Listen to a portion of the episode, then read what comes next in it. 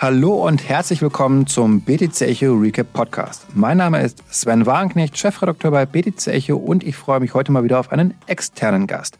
Und zwar habe ich das Vergnügen, mit Christopher May zu sprechen von Finua. Der ehemalige McKinsey-Berater hatte zusammen mit seinem Kollegen Henrik Gebbing 2018 die Idee gehabt, eben Finua zu gründen. Mit inzwischen, wie ich gelernt habe, nicht 75 Mitarbeitern, sondern 125 sogar, sorgen sie dafür, dass vor allem institutionelle Investoren Zugang zu digitalen Assets erhalten. Sei es bei der Verwahrung oder beim Staking was es bedeutet, ein Blockchain-Startup aufzubauen, welche Rolle Wagniskapitalgeber und Token-Sales noch im Kryptosektor spielen und mit welchen Entwicklungen wir in den nächsten Monaten rechnen können, werden wir unter anderem in diesem Podcast besprechen. Und dazu erstmal, hallo Christopher, schön, dass du da bist, herzlich willkommen und dass wir uns vor allem auch mal physisch wiedersehen nach längerer Zeit. Und es soll heute gar nicht so sehr um Finua gehen als Unternehmen, sondern vielmehr um den Kryptomarkt und, und die Entwicklung, die wir einfach gerade sehen. Aber vielleicht am Anfang, weil es ein bisschen schwierig ist zu verstehen, was ihr eigentlich macht bei Finua. Kannst du es einmal kurz erklären, äh, warum es euch überhaupt braucht?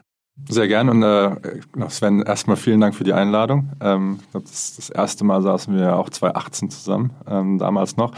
Genau, was, was machen wir als, als Finor und, und was ist, glaube ich, unsere Hauptaufgabe? Der Markt nennt uns ja Krypto-Custodian. Ähm, und ich glaube, damals, als wir angefangen haben mit Finor, war das ähm, auch noch ein richtiger Begriff. Ich glaube, was man sieht, ist, dass Crypto-Custodians nicht nur ihre eigene Aufgabe oder ihre eigentliche Aufgabe, nämlich die Verwahrung der, der digitalen Assets, der Krypto-Assets äh, und damit einhergehend auch der Private Keys ähm, wirklich erfüllen, sondern als Crypto-Custodian entwickelt man ähm, ja, mehr und mehr Produkte, mehr und mehr Services on top ähm, auf die ganze Schlüsselverwahrung, die Verwahrung von den, den Crypto-Assets.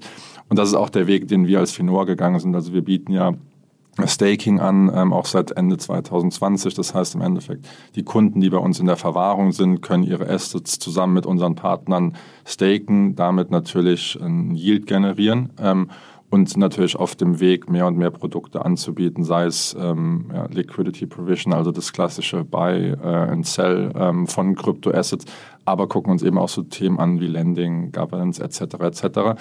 Und wie man uns eigentlich sehen kann, ist im Endeffekt ja, der, der Eintrittsweg, der Access Point, wie es im Englischen so schön heißt, für wie es du schon gesagt hast, institutionelle Investoren oder Institutionen äh, im Generellen um eben am Kryptomarkt teilzunehmen, ähm, um die Chancen ähm, im Kryptomarkt teilzunehmen und generell zu partizipieren. Okay, das heißt aber auch so eine Coinbase zum Beispiel, die sich auch auf institutionelle Investoren ausrichtet, wäre jetzt ein potenzieller Konkurrent von euch hier in Deutschland? Das ist ein potenzieller Konkurrent. Ich glaube, äh, Coinbase ist ja ursprünglich gestartet als reiner Retail-Player, also für, ähm, für Privatleute, sind seit drei, vier Jahren auch mehr und mehr in dem institutionellen Segment ähm, unterwegs. Und klar, auf den ersten Blick ist Coinbase einer unserer Wettbewerber. Ich glaube, was du auch siehst, wenn wir da ein bisschen eintauchen wollen, ähm, der Krypto-Custody-Markt äh, splittet sich auch so ein Stück weit, ähm, wie es auch der traditionelle Finanzmarkt ähm, tatsächlich auch äh, getan hat, im, im Sinne von, was ist tatsächlich eine Geschäftsbank und was ist eine, eine Privatbank, wenn man das äh, man, die Vergleichsweise mal nutzen will. Und das sieht man tatsächlich auch schon im, im Kryptomarkt. Also du hast natürlich Coinbase, die als der große Spieler aus dem Retail-Bereich gekommen sind ähm, und auch im institutionellen Bereich ähm, einiges an ja, Geschäft angesammelt haben. Das ist aber tatsächlich, wenn du dir auf die ja, Flagship-Kunden von Coinbase schaust, das sind die Teslas dieser Welt, die MicroStrategies der, dieser Welt, die, ich glaube, ja, mit Digital Assets, mit Krypto-Assets ähm, interagieren wollen, aber natürlich ganz andere Anforderungen haben, als das jetzt unsere Target-Kundschaft ähm, hat, die sind es jetzt mal institutionelle Investoren, sehr, sehr professionelle Investoren sind, wo solche Themen wie Staking, wie ähm, Governance, ähm, aber auch das ganze Thema Interaktion mit Smart Contracts, also wesentlich kryptonativere Kunden, die dann auch wesentlich kryptonativere ähm, ja, Anforderungen an ihren Custodian haben. Jetzt mal auf ganz persönlich dich bezogen, Christopher. Ihr seid super schnell gewachsen. Ich habe gerade erfahren, schon 125 Mitarbeiter. Du hast vorher bei McKinsey gearbeitet. Da verbindet man immer lange Arbeitszeiten mit, äh, die 70-Stunden-Woche und so weiter. Ähm, was ist anstrengender? Blockchain-Unternehmen gründen oder McKinsey-Berater sein? Äh, sehr gute Frage. Ganz klar Blockchain-Unternehmen. Ähm, ich glaube, nicht wegen der, der Arbeitszeiten. Ich glaube, die Arbeitszeiten waren zumindest unter der Woche bei McKinsey wesentlich, äh, wesentlich härter, wesentlich länger. Ich glaube, der große Punkt, ähm, ein Startup generell zu bauen, aber dann auch vor allen Dingen im, im Blockchain-Bereich, du stehst dauerhaft unter Strom. Also ähm, bei McKinsey, äh, generell in der Beratung, auch im Investmentbanking, ich glaube, das, das kann man über einen Kamm scheren, wenn man das so platt sagen will, ist, du arbeitest sehr viele Stunden, aber du arbeitest an Themen, die ähm, du machen kannst, ohne das Gehirn extrem zu belasten oder den Körper extrem zu belasten. Also du machst weniger PowerPoint inzwischen. Ich mache viel weniger PowerPoint, viel weniger Excel und ähm, ich meine, als ähm, Umgangssprache gesagt, Beraterarbeit sagen ja viele, ist teilweise auch Monkey Work. Ähm, das stimmt nicht, aber einen Slide zu bauen, hat man nach neun, zwölf Monaten raus und kann den Slide auch noch nachts um zwölf Uhr bauen. Ähm, wenn du jetzt acht, neun Stunden pro Tag, ist nicht so viel, sechs Stunden pro Tag in einem, in einem Call bist, äh, in einer Videokonferenz, bist du dauerhaft unter Strom. Das heißt im Endeffekt äh, neun, zehn Stunden äh, in einem Startup, ähm, dann noch als Gründer, ähm, sind wesentlich anstrengender als 14, 16 Stunden in der Beraterarbeit. Ähm, die Arbeitszeit ist weniger. Ich glaube, die psychische Belastung ist vor allen Dingen in den Anfangsjahren, in den Anfangszeiten ähm, wesentlich höher. Ich meine, du hast es gesagt, wir waren ähm, ähm, ja, Ende 2019 fünf Leute, Ende 2020 waren wir, glaube ich, 17. Ähm, dann waren wir Ende 21, ich glaube 78, wir sind jetzt bei knapp 125. Ähm, das heißt, die Arbeit ändert sich auch, auch komplett und dementsprechend auch dein Stresslevel. Also du machst weniger selbst, ähm, aber verantwortest im Endeffekt viel mehr. Ist es dann auch so, dass man nicht mehr die Sachen macht, die man eigentlich machen wollte? Also bist du dadurch vielleicht auch weniger zufrieden zum Teil auch? Weil du Orga-Themen machen musst, auf die du eigentlich vielleicht gar nicht so viel Lust hast? Ja, ich glaube, es ist ähm, sehr gute Frage. Ich glaube, das ist eine, ähm, eine persönliche Sache, eine persönliche Entscheidung. Und ähm, ich glaube, wenn du dir Henrik und mich anschaust, ähm, wir agieren ja beide noch als, als Co-CEO, ähm, was vor zehn Jahren eher ein undenkbares Modell ist. Ich glaube, mittlerweile ist das ähm, in sich einer viel, viel schneller wandelnden ähm, ja, Umgebung ähm, mehr und mehr kommen. Ähm, also sieht man mehr und mehr. Und ich glaube, der große Punkt ist, dass es immer wichtig ist, das zu machen, was auf der einen Seite einem Spaß macht, aber wo ich sag mal, seine Fähigkeiten, seine seine Skills auch am besten eingesetzt sind äh, für die Firma. Und ich glaube, der Punkt ist, dass man klar am Anfang sagt, okay, wir bauen noch das Produkt, wir kümmern uns um alles, was mit dem Thema ähm, Finance zu tun hat, mit dem Thema Operations und so weiter und so fort. Aber je größer das Team natürlich auch wird, je mehr Experten stellst du für die verschiedenen Themen ein. Ähm, und unser Mantra, unser Ziel ist eigentlich immer, wir stellen bessere Leute ein auf den jeweiligen Positionen, mhm. als wir das tatsächlich sind. Ähm, gibt es manchmal Momente, wo man sagt, man macht nur oder man macht zu High-Level-Sachen. Ja, die gibt es. Ähm, aber ich glaube, ähm, es ist auch eine, ich will nicht sagen Befreiung, sondern es ist auch ein Stück weit Freiheit, dass du auf den verschiedenen Themen Leute hast, die im Detail dran arbeiten und du bist natürlich immer noch bei den großen Entscheidungen involviert. Das heißt, ähm, ich glaube, die größere Verantwortung für die Firma, für auch, auch die Belegschaft, ähm, ist, glaube ich, was, was uns extrem viel Spaß macht. Ähm, aber wir machen auch noch teils, teilweise wirklich sehr detaillierte, nitty-gritty Sachen ähm, aus Spaß. Also Beispiel, wir, ähm, wir haben ja auch einige Token in unserem eigenen Treasury, ähm, die wir von, von Kunden bekommen. Die trade ich tatsächlich noch persönlich, ähm, weil das was ist, was aus meiner Vergangenheit, auch aus meiner privaten Leidenschaft ich sehr gerne mache und wo ich tatsächlich auch noch sage, ähm, ohne dass es jetzt irgendwie arrogant wirken sollte, das ist noch was, wo ich mit am besten in der Firma bin. Und das sind dann so Dinge, so Kleinigkeiten, die dir Spaß machen. Ähm, aber generell klar, Arbeitsalltag ändert sich komplett von wirklich Dinge selbst anpacken zu sehr viel Meetings, sehr viel Steuerung. Ähm, 120, 125 Leuten natürlich auch sehr viel Personalarbeit. Ähm, Was motiviert ja. dich denn da? Also ich meine, klar, das eine ist Geld, perspektivisch eine hohe Unternehmensbewertung, dass man dann irgendwann sehr, sehr vermögend ist natürlich. Das ist offensichtlich dieser auch Exit-Gedanke vielleicht. Aber es muss ja mehr sein, dass man trotzdem jeden Morgen irgendwie die Kraft dafür aufbringt, sich diesen Herausforderungen zu stellen. Was ist das bei dir?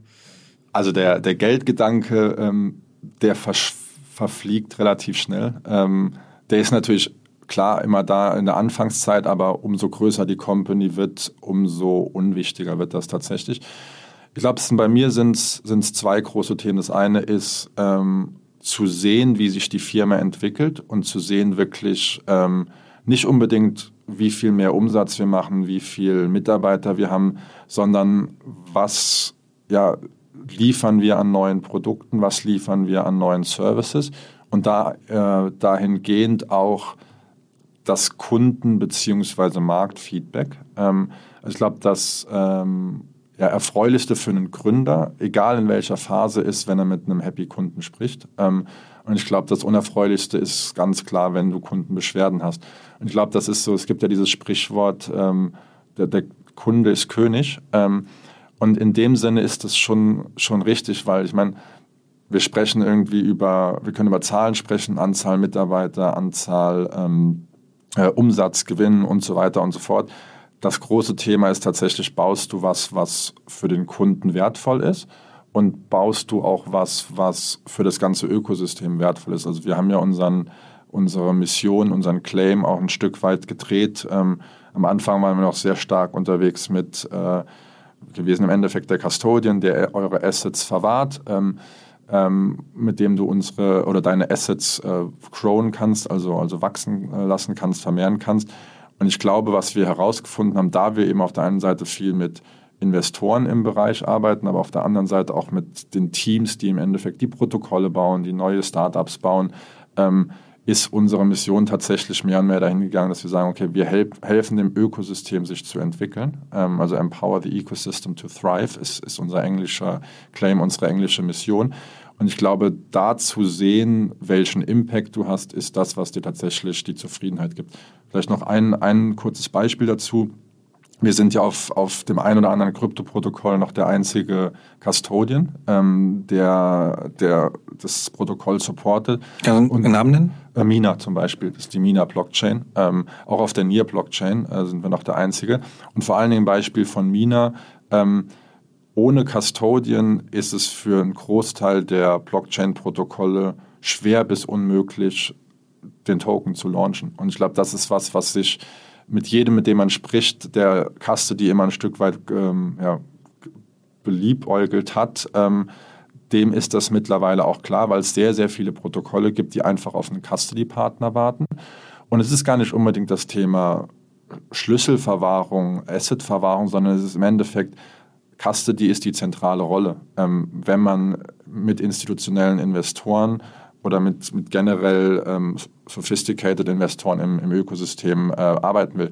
Und Mina ist ein gutes Beispiel, weil wenn man sich am Anfang angeschaut hat, wo ähm, die Delegation auf die Staking-Validatoren herkam, war das eine signifikant große Anzahl. Ich glaube, es war mal bei 70 Prozent ganz am Anfang der, ähm, der Assets, die auf Validatoren waren, die aus der Finoa Custody kamen.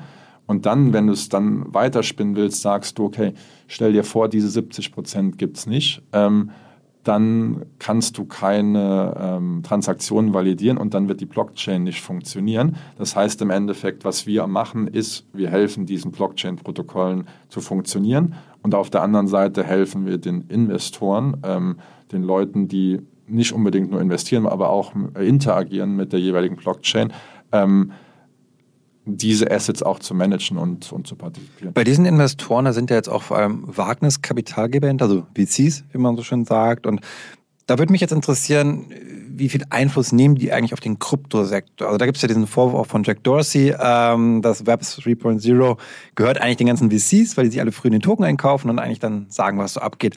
Ähm, ist das so? Wie ist die Macht? Unterschiedlich. Ähm, also du siehst das, du siehst, glaube ich, verschiedene ähm, ja, vielleicht ist Finanzierungsmodelle das richtige Wort, wenn du dir die, die erste Generation von Blockchains an, anschaust, also Bitcoin sowieso, aber auch ein e-, Ethereum, das war sehr, sehr stark Community getrieben.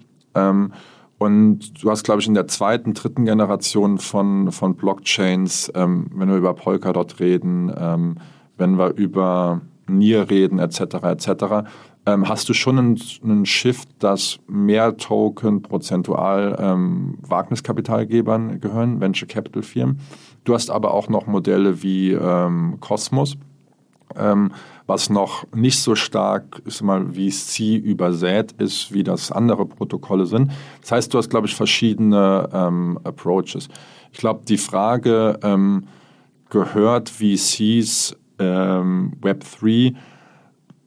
Ich meine, teilweise ja. Ähm, auf der anderen Seite ist das, glaube ich, auch ein gutes Zeichen für den Markt generell und auf der anderen Seite ist es auch ein gutes Zeichen für, ähm, also ich meine, jede Innovation wird von VCs finanziert, mehr oder weniger, richtig? Ich glaube, du brauchst das, das, das institutionelle Geld und ich glaube, es ist besser, wenn dieses institutionelle Geld von VCs kommt, anstatt von, ich jetzt mal, großen institutionellen, traditionellen Investoren oder Corporates. Das heißt, ich glaube, ähm, da wird sehr, sehr viel Wind drum gemacht, ähm, aber auch das Internet wurde im Endeffekt von VCs finanziert. Was, glaube ich, ganz wichtig ist, es gibt eine Unterscheidung zwischen Krypto-VCs und ähm, VCs, die, sagen wir mal, aus, aus FOMO in den Markt gehen. Und vor allen Dingen, ich meine, Jack Dorsey hat ja den Streit mit, ähm, mit Andreessen Horowitz, oder Streit er will es nicht nennen. Ähm, ich glaube, es gibt wenige VCs, die Krypto so gut verstehen wie A16Z. Ähm, und es ist eher ein Krypto-VC und die gehen mit einem ganz anderen Investment-Mindset. Weil die gehen auch überall rein oder so ein bisschen Gießkannenprinzip, denke ich, bei Andreessen Horowitz manchmal, oder? Genau, also sehr, also ich meine, der, die Vorgröße ist extrem groß ähm, und dementsprechend äh, fanden die sehr, sehr viele, ähm, sehr, sehr viele Projekte. Aber ich glaube, es geht auch nicht nur um das, ähm, was ich am Anfang gesagt habe, es geht nicht nur um das Thema ähm, die stellen Kapital bereit, sondern die sind auch aktiv in der Community. Also es gibt sehr viele der Krypto-VCs, die haben eigene Nodes laufen, um im Endeffekt Validierung von Transaktionen, Dezentralisierung zu, zu promoten. Ähm, es gibt sehr, sehr viele VCs, die ähm, wirklich aktiv mit den, äh, mit den Teams arbeiten und ja, die geben Geld auf der einen Seite, aber bringen auch extrem viel, ich sag mal, Wert. Ähm, verglichen mit der traditionellen Welt und den traditionellen VCs, glaube ich, auch wesentlich mehr wert. Aber wird das jetzt nicht auch weniger werden, dass die VCs weniger in Krypto investieren? Wenn wir jetzt mal das Makroumfeld anschauen, Leitzinsen steigen, Risikokapital wird eher weniger. Siehst du die Gefahr, dass es dadurch auch zu ja, Verwerfungen im Kryptosektor kommt? Ja, ich glaube, das ist eine ganz interessante Frage. Wenn du dir, ähm, wenn du ein bisschen die Historie der letzten, letzten Monate anschaust, ich glaube, ähm, die VC-Märkte sind ja abgekühlt gegen Ende November letzten Jahres, Anfang Dezember, als auch die ähm, Preise der, der Tech-Stocks in den USA extrem gefallen sind.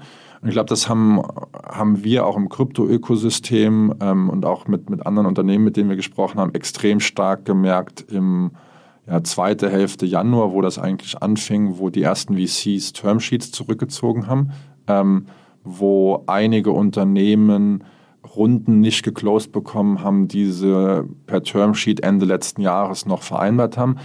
Ähm, dann kam natürlich noch die geopolitische Situation äh, Ukraine, Russland dazu. Das heißt, es ist aktuell eine sehr, sehr große Unsicherheit. Du bekommst auch schon sehr viele E-Mails weitergeleitet von VCs, die sagen, ähm, hortet euer, euer Cash und so weiter und so fort. Und ich glaube, die ganz, ganz große Frage ähm, ist, ähm, was macht der Kryptomarkt? Und das ist, glaube ich, die nächsten 12, 18 Monate werden, glaube ich, der große Test für den Kryptomarkt, ob der seine Value Proposition tatsächlich erfüllt. Weil du hast auf der einen Seite, Krypto ist ein Risk-on-Asset äh, in Zeiten, wo Unsicherheit ist. Und ich glaube, das haben wir auch im Februar gesehen. Märkte sind gecrashed, haben sehr, sehr viele Investoren ihr Geld aus den Kryptomärkten abgezogen, weil es eben so ein volatiler Markt ist. Aber auf der anderen Seite hast du auch die Krypto-Community, die nicht unbedingt investiert, um ähm, Returns zu generieren, auch, aber um auch diesen, diesen äh, ja, Gedanken der Dezentralisierung und der Freiheit tatsächlich weiterzutreiben. Und ich glaube, gerade in Zeiten, wo wir Richtung Inflation, ich glaube, USA ist heute 8,5 Prozent, habe ich heute Morgen gelesen, ähm, da ist wirklich die Frage, hält der Bitcoin, hält Krypto seinem Narrativ, seiner Value Proposition stand? Ich glaube, ein ganz anderer Punkt noch, vielleicht letzter Satz zu den, zu den VCs. Ähm, was du siehst, ist, VCs werden wesentlich vorsichtiger. Äh, was du aber auch siehst, ist, dass ähm, es wurde sehr viel Geld in VC-Fonds eingesammelt, was im Englischen sagt man so deployed werden muss. Ähm, Das heißt, die Limited Partners, also die Investoren in einen äh, Venture Capital Fund, werden ihre Funds auch zwingen, das Geld zu investieren. Und ähm, meine, gerade in Zeiten von sehr, sehr hoher Inflation ähm, gibt es sehr wenige Assets, die attraktiv sind zum Investieren. Das heißt, ich glaube, wir sehen schon sechs, sieben Monate nochmal mehr Vorsicht. Viele Unternehmen werden erstmal ihre Portfoliounternehmen versuchen zu retten. Ähm, weil bevor du in ein externes Unternehmen investierst, schaust du immer erstmal, dass dein Portfolio ähm, auf Deutsch gesagt über die Runden kommt. Aber es ist noch sehr, sehr viel Geld draußen und es ist auch sehr wenig attraktives ähm, oder sehr, sehr wenige attraktive Investments da. Und ich glaube deswegen, ja, Krypto wird auch noch mal ein Stück weit fallen können. Aber es ist tatsächlich die große Frage, wenn das sein Narrativ, seine Value Proposition erfüllt, ähm, werden wir vor allen Dingen in Zeiten von hoher Inflation ein spannendes Marktumfeld haben. Es werden andere Investoren sein, es werden nicht die Retail-Investoren sein, aber es werden die, die Krypto-Believer. Jetzt sprichst du die, das Narrativ an, okay, verstehe ich, aber ist es nicht eigentlich auch die Regulierungsunsicherheit, dass die Investoren dadurch zurückgehalten werden, weil gerade sehr viel passiert in den USA, in Europa. Welche Gesetze werden jetzt verabschiedet? Äh, wie wird das den Kryptomarkt beeinflussen, dass man sagt, okay, ich warte jetzt mal ab, bis rechtliche Klarheit ist und dann gehe ich rein. Siehst du das nicht als größte Gefahr? Ich glaube, das, ist äh, das ist eine Gefahr, aber es ist eine regionale Gefahr. Ähm, also ich glaube tatsächlich, Smart Capital und wenn wir über amerikanische VCs ähm, sprechen, die werden den Horizont erweitern und sagen, okay, wenn die Regulierung in den USA zu stark ist, dann fokussieren wir uns vielleicht mehr auf Südamerika. Ähm, du hast in Asien, wenn wir China exkludieren, ähm, eine ganz andere Regulierung, als du es in der Europäischen Union hast. Das heißt, ich glaube, Regulierung, und das ist auch das Gefährliche daran, wird mh, so wie es aktuell noch ist, ein regionales Phänomen und natürlich wird das äh, vor allen Dingen in den USA und in den, ähm, hier in, in, der Europäischen Union ein Stück weit die Investitionen zu, zurücktreiben. Das Interessante dann ist aber wieder, wenn wir vor allen Dingen über Wagniskapital sprechen, Wagniskapital kommt ja rein, wenn ähm, die Unternehmen eher noch in der Early, Early Stage sind, in der früheren Phase. Ähm, und da sind meistens Geschäftsmodelle, die noch sehr äh, Regulation light sind. Ähm, und die werden, glaube ich, weiter gefundet. Was du schon siehst, ist, äh, ich meine, gestern kam die News raus mit Celsius und ähm, ähm, dass die im Endeffekt das Verbot bekommen haben, non-US accredited Investors, äh, US non-accredited Investors nicht mehr bedienen zu dürfen. Das wird natürlich massiv bei großen Unternehmen, die in diese Regulierungs- äh, ich sage jetzt mal, Hürden äh, oder Requirements fallen werden, da wird das eine große äh, Auswirkung spielen. Aber ich glaube vor allen Dingen bei ähm, Early-Stage-Unternehmen und vor allen Dingen auch sehr, sehr äh, kryptonativen Businessmodellen, neuen Blockchain-Protokollen, die sind noch nicht so auf dem Radar. Deswegen da sehe ich tatsächlich eigentlich weniger ähm, ja, weniger äh, Downturn, dass jetzt die, die Investitionen in den Markt ganz absacken. Aber letzter Satz dazu vielleicht, ähm, traditionelle Investoren schreckt das ab, ähm, Krypto-Investoren schreckt das weniger ab, glaube ich. Ja. Jetzt würde mich interessieren, du hast gerade schon gesprochen, welche Token ihr so verwahrt. Nier, Mina waren da im Gespräch. Und wie ist es mit Stablecoins? Kannst du uns da eine Einordnung geben? Wie groß ist dieser Markt auch für euch? Anteilig vielleicht? Und, und sind es dann, also welche Stablecoins unterstützt ihr? Ja, ähm, vielleicht, vielleicht ganz kurz, welche Stablecoins unterstützen wir? Wir unterstützen ähm, für, für unsere Kunden im Endeffekt sämtliche Stablecoins auf den Layer One Protokollen, die wir ähm, die wir supporten. Ich glaube, der Großteil unserer Stablecoins liegt ähm, auf der Kundenseite in USDC, USDT, also Tether und, und DAI, also das, was im Endeffekt auf der Ethereum-Blockchain ähm, läuft. Ganz, ganz wenig Stablecoins auf, auf anderen Blockchains ähm, in, in unseren Kundenassets. Wie viel macht das insgesamt aus? Ich glaube, so ein knapp 4 bis 5 Prozent ähm, der, der gesamten Assets under Management. Ich glaube, die interessante Frage ist, wer sind die Leute, die Stablecoins bei uns halten und warum halten die ähm, äh, diese Stablecoins? Ich glaube, Stablecoins ähm, werden wichtiger und wichtiger und du siehst es auch heute wieder mit ähm, oder gestern mit, mit der Finanzierungsrunde von, von Circle, die ja aktiv auch an oder an USDC beteiligt sind oder das sogar initiiert haben ähm, Stablecoins im Endeffekt die Token, die das Ökosystem ein Stück weit powern. Ähm, also vor allen Dingen in unserem Kundensegment die mehr kryptonativen Investoren oder die Institutionen, die tatsächlich mit, mit Krypto interagieren. Da hast du sehr viele äh, Institutionen, die nicht immer die Fiat ähm, On- und Off-Ramp-Brücke ähm, tatsächlich machen wollen, sondern die wissen, okay, ich brauche ähm, oder ich parke kurz mein Geld äh, und reinvestiere das in zwei, drei Wochen äh, zurück in, in ein volatiles Kryptoassets ähm, oder in kein Stablecoin. Das heißt, es gibt sehr viele, die parken ihr Geld mittlerweile in ähm, Stablecoins. Es gibt auch die ersten Anzeichen, dass Leute ihr Treasury anstatt in klassischen US-Dollar oder in Euro in Stablecoins halten. Und was wir auch sehen, ist teilweise, dass die Leute, aber noch sehr klein, ähm, auch Kryptorechnungen mit Stablecoins bezahlen aus einem Custody-Account ähm, ähm, bei Finoa. Ähm, um dann Geld zu sparen oder was? Was sind die Motive? Ähm, ich glaube, also was du siehst, ist ähm, die sehr, sehr kryptonativen Unternehmen ähm, raisen auch in Stablecoins tatsächlich. Also privates Angel Investment von mir, ähm, die sagen halt, okay, überweis mir lieber USDC anstatt tatsächlich US-Dollar. Also es gibt sehr viele Unternehmen, die sagen, okay, sie bauen direkt alles in, in Krypto auf und direkt alles in Stablecoins. Und das ist im Endeffekt für die die Währung. Und wenn die dann eine Rechnung zu einem anderen Unternehmen stellen, dann ist USDC ähm, oder ein Stablecoin als klassisches Zahlungsmittel auch anerkannt. Ich meine, das ist, wir machen das teilweise auch, dass unsere Kunden in Stablecoins, aber auch in der nativen Währung des, ähm, des Tokens bezahlen, weil diejenigen im Endeffekt sagen, okay, wir leben oder wir investieren in Krypto, wir leben in einer Kryptowelt, einer dezentralisierten Welt, warum soll ich nicht auch mit dem Token bezahlen können?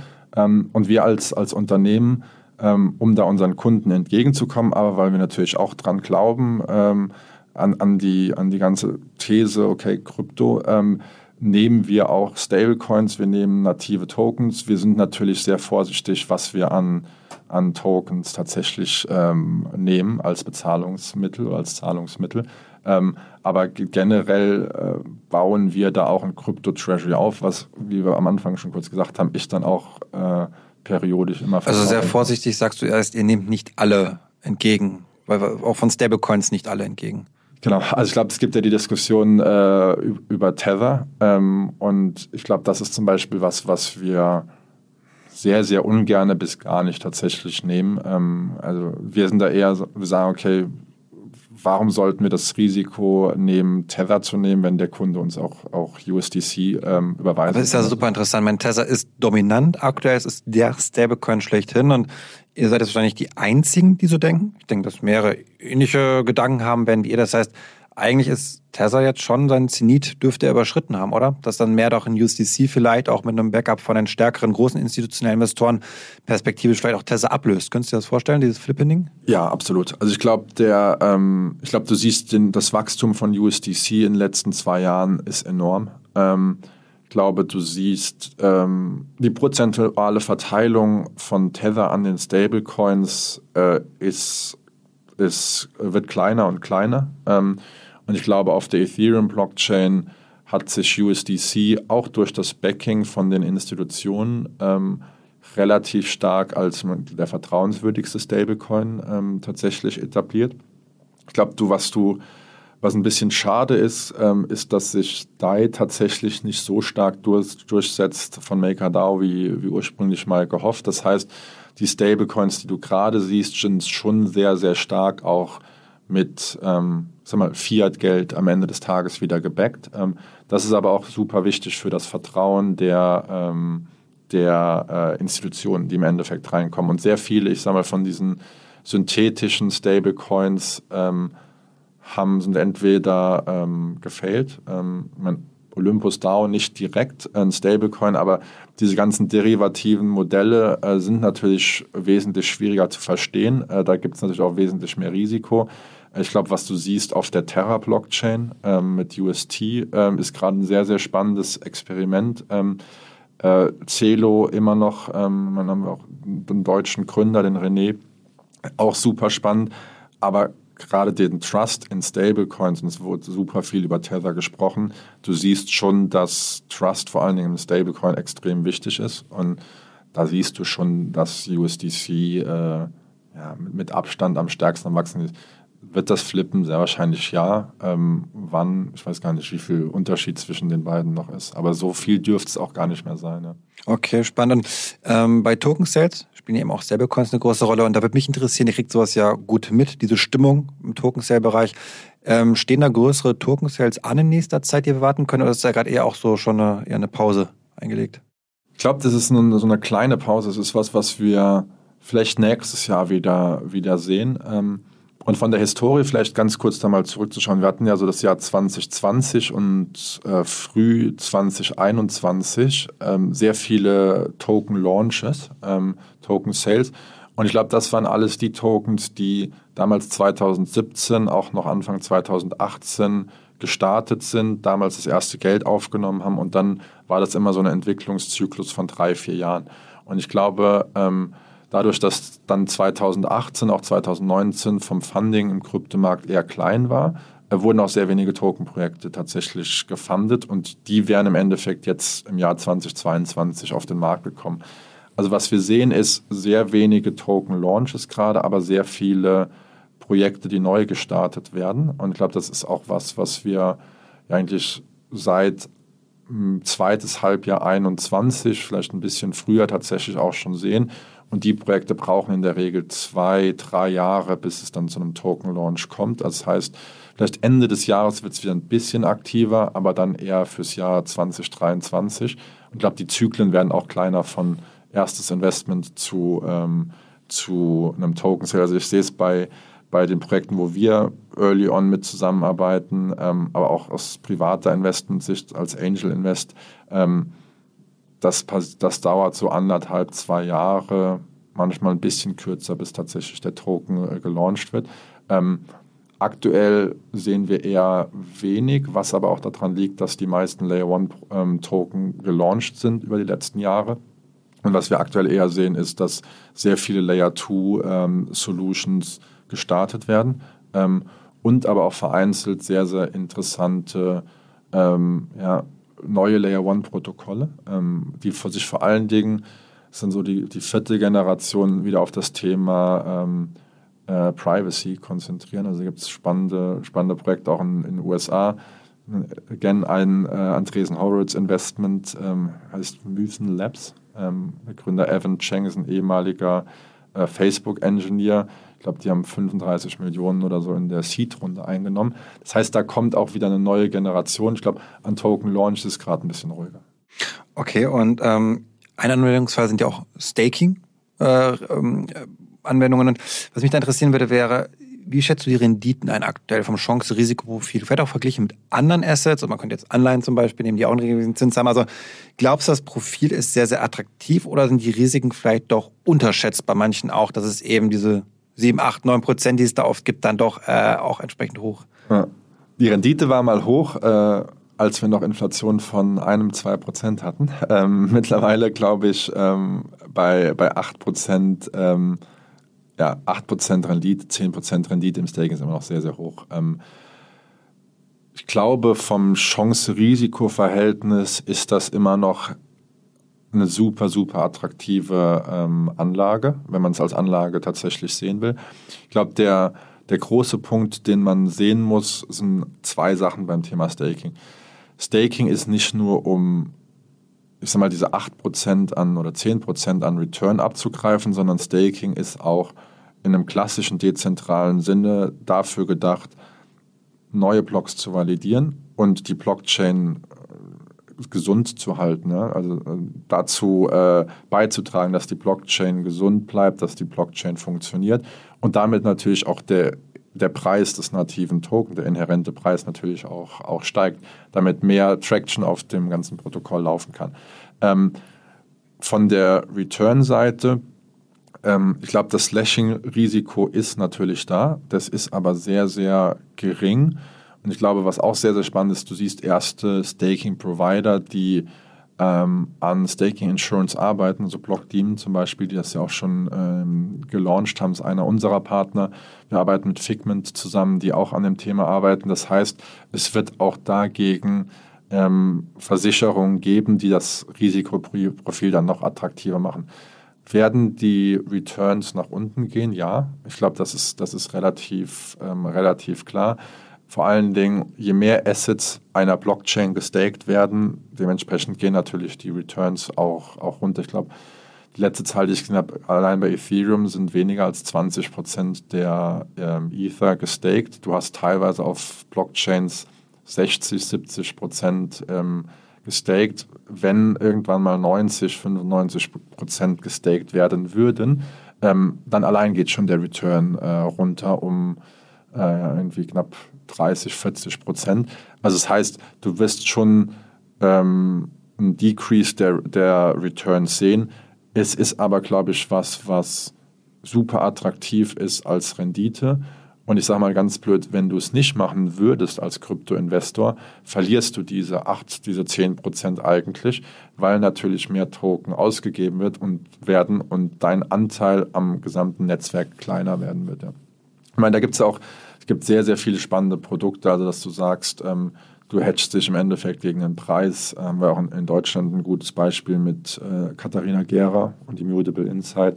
Ich glaube, Sustain Liquid heißt das. Ähm, und da gibt es sehr, sehr spannende Produkte, wo du aber den Kunden, der sich damit noch nicht auskennt, glaube ich, extrem viel äh, Aufklärungsarbeit betreiben musste. Gut, ich würde sagen, wir kommen zum Ende. Eine letzte Frage noch, Christopher.